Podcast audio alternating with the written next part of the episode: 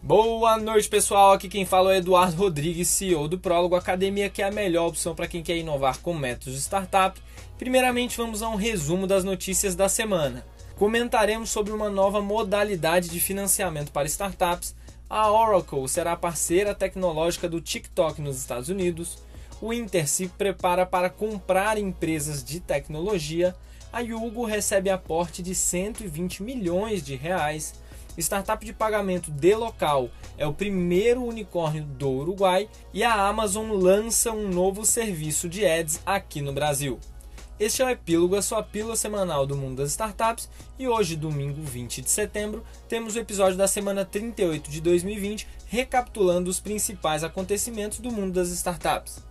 Primeiramente, a era de juros baixos, que em diversos países vem desde a crise financeira de 2008 e mais recentemente também chegou ao Brasil, estimulou e deve continuar a estimular a procura de investidores por alternativas mais rentáveis. Com isso, o mercado de venture capital e de venture debt deve dispor de condições propícias para continuar a crescer e a se desenvolver ainda mais nos próximos anos. Essa é uma das conclusões do estudo do Boost Lab, hub de negócios do BTG Pactual para empresas tech em parceria com a Ace Cortex. O estudo mapeia o mercado de venture debt no mundo, principalmente Estados Unidos, onde acontecem 78% das operações desse tipo, e também no Brasil, onde o mercado está começando a se desenvolver. Se também considerarmos o cenário de crise ocasionado por conta da Covid-19, a partir de março de 2020, em que os valuations devem ser mais pressionados e os fundos de venture capital e private equity tenderão a ser mais criteriosos para novos aportes, alternativas como venture debt devem aumentar sua participação como solução para o crescimento das startups abre aspas, estando cada vez mais inseridos nesse ecossistema tech, começamos a perceber que os empreendedores careciam de outras alternativas de financiamento que não simplesmente a venda de ações. Começamos a estudar o Venture Debt internamente e em 2019 fizemos a nossa primeira transação. Temos percebido a demanda pelo produto cada vez maior, seja por ser economicamente mais acessível do que a venda de ações, seja por diluir menos a participação dos sócios atuais dessas startups de alto crescimento, fecha aspas, diz Frederico Pompeu, sócio do BTG Pactual responsável pelo Boost Lab. Agora, sobre a novela do TikTok, segundo reportagem publicada pela Reuters, TikTok e Oracle fecharam uma parceria tecnológica para que o aplicativo de vídeos com cerca de 800 milhões de usuários ativos ao redor do mundo continue funcionando nos Estados Unidos. As empresas firmaram um acordo em vez de uma venda direta esperada desde que o Donald Trump ameaçou proibir o serviço se ele não fosse vendido até meados de setembro a Oracle confirmou que faz parte de uma proposta de parceria de tecnologia com a ByteDance, desenvolvedora do TikTok. Ela assumirá o gerenciamento dos dados de usuários do aplicativo nos Estados Unidos. Agora, sobre o cenário de aquisições de empresas que estamos vendo, depois de levantar 1,2 bilhão de reais em uma recente follow-on, o Banco Inter se prepara para pôr a mão no bolso e sair às compras. Liderado por João Vitor Menem, o banco já mapeou algumas áreas de interesse e está analisando adquirir empresas como fintechs e companhias que atuam em logística. Fontes confirmaram que o foco da instituição neste momento é fazer aquisições para incorporar a sua área de investimentos e o seu marketplace. Cinco profissionais do banco foram destacados para fazerem parte de uma área chamada Business Development para atuar em M&As, que são compras e aquisições. Essa área tem como foco achar as empresas que se encaixem na estratégia de crescimento do banco, mas, segundo fontes, não seriam grandes aquisições, são mais empresas estratégicas. Aspas, o que eles estão buscando é comprar capacidade tecnológica e de execução, aspas, diz uma pessoa que conhece a operação. Na visão de Manning, dizem essas fontes, não tem sentido fazer grandes compras para trazer clientes ou bilhões de reais sob custódia.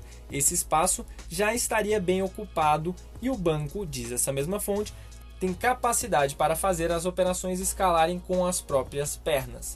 Ainda sobre investimentos no mercado de startups, a Yugo, fintech brasileira de meios de pagamentos e plataforma de automação financeira para empresas, anunciou que está recebendo 120 milhões de reais por meio de uma rodada de investimentos liderada pelo Merchant Banking do Goldman Sachs, braço de investimentos proprietários do banco. Os recursos desse aporte permitirão que a Yugo amplie a oferta de produtos, acelere a contratação de talentos e fortaleça sua estrutura de capital. Abre aspas, desde a nossa fundação, temos como propósito fundamental descomplicar a gestão financeira para as empresas no Brasil através de uma plataforma inteligente e de fácil uso. Acreditamos que, tendo o Goldman Sachs como investidor, conseguiremos acelerar nosso próximo ciclo de crescimento. Trabalhar com eles tem sido desde já uma experiência incrível.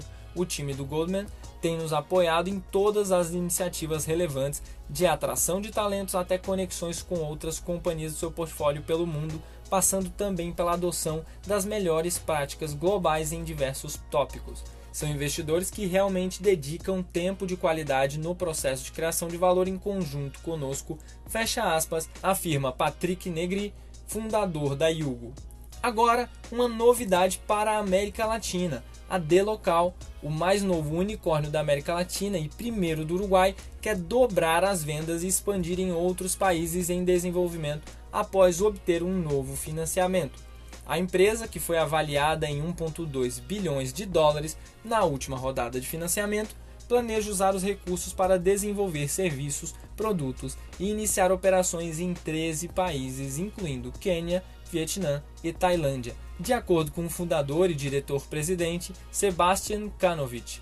Aspas. Normalmente, esses são mercados com grandes populações, com muito atrito no espaço de pagamentos, e é aí que queremos nos concentrar, fecha aspas, disse Kanovich, de 30 anos, em uma entrevista por Zoom. A D local já dá lucro e as vendas vão mais do que dobrar para cerca de 150 milhões de dólares neste ano, disse ele. A D Local, com sede em Montevidéu, fornece plataformas de pagamento em 20 países em desenvolvimento que permitem que empresas multinacionais como Amazon.com e Booking.com cobrem de clientes em diferentes moedas, aceitando cartões de crédito locais, transferências bancárias e outras formas de pagamento. Por fim, para os amantes de marketing digital, a Amazon está trazendo uma de suas mais lucrativas unidades de negócios para o Brasil para competir com Google, Facebook, Mercado Livre, B2W e Magazine Luiza. A varejista online fundada por Jeff Bezos está esquentando os motores para estrear a Amazon Ads no país. A empresa já montou parte da equipe que inclui profissionais com passagens no Spotify e Google e já está fazendo apresentações para agências de publicidade no mercado brasileiro. De acordo com essas apresentações, a Amazon tem dito que todas as suas propriedades no Brasil já contam com uma audiência de 40 milhões de visitantes únicos mensais. Nesse primeiro momento, a Amazon vai lançar apenas a sua DSP, Demand Side Platform, da sigla em inglês, plataforma de software que auxilia e otimiza a compra de mídia digital. Os formatos que estão sendo vendidos são displays, banners e vídeos nos sites da Amazon e de uma rede de parceiros externos que não foi divulgada. Uma fonte de uma agência que já começou esse relacionamento com a Amazon disse, aspas, eles estão considerando setembro como a fase beta, aspas, diz uma das fontes. Abre aspas novamente, o lançamento está programado para outubro, fecha aspas. Depois da DSP, o plano é entrar com o que é chamado de Sponsored Products, que são links patrocinados em buscas no site da Amazon para produtos que estão sendo vendidos no marketplace. Esse serviço só deve estrear no primeiro trimestre de 2021, segundo uma das fontes. Então é isso, pessoal. Esse foi o episódio da semana 38 de 2020 do Epílogo. Esperamos que você tenha curtido as notícias mais relevantes do mundo das startups dessa semana. E se você quer nos ajudar a informar mais empreendedores, compartilhe esse podcast com seus amigos e segue a nossa página no Instagram, Programa Prólogo. Um abraço, pessoal, e vamos para cima da semana 39 acelerando com tudo.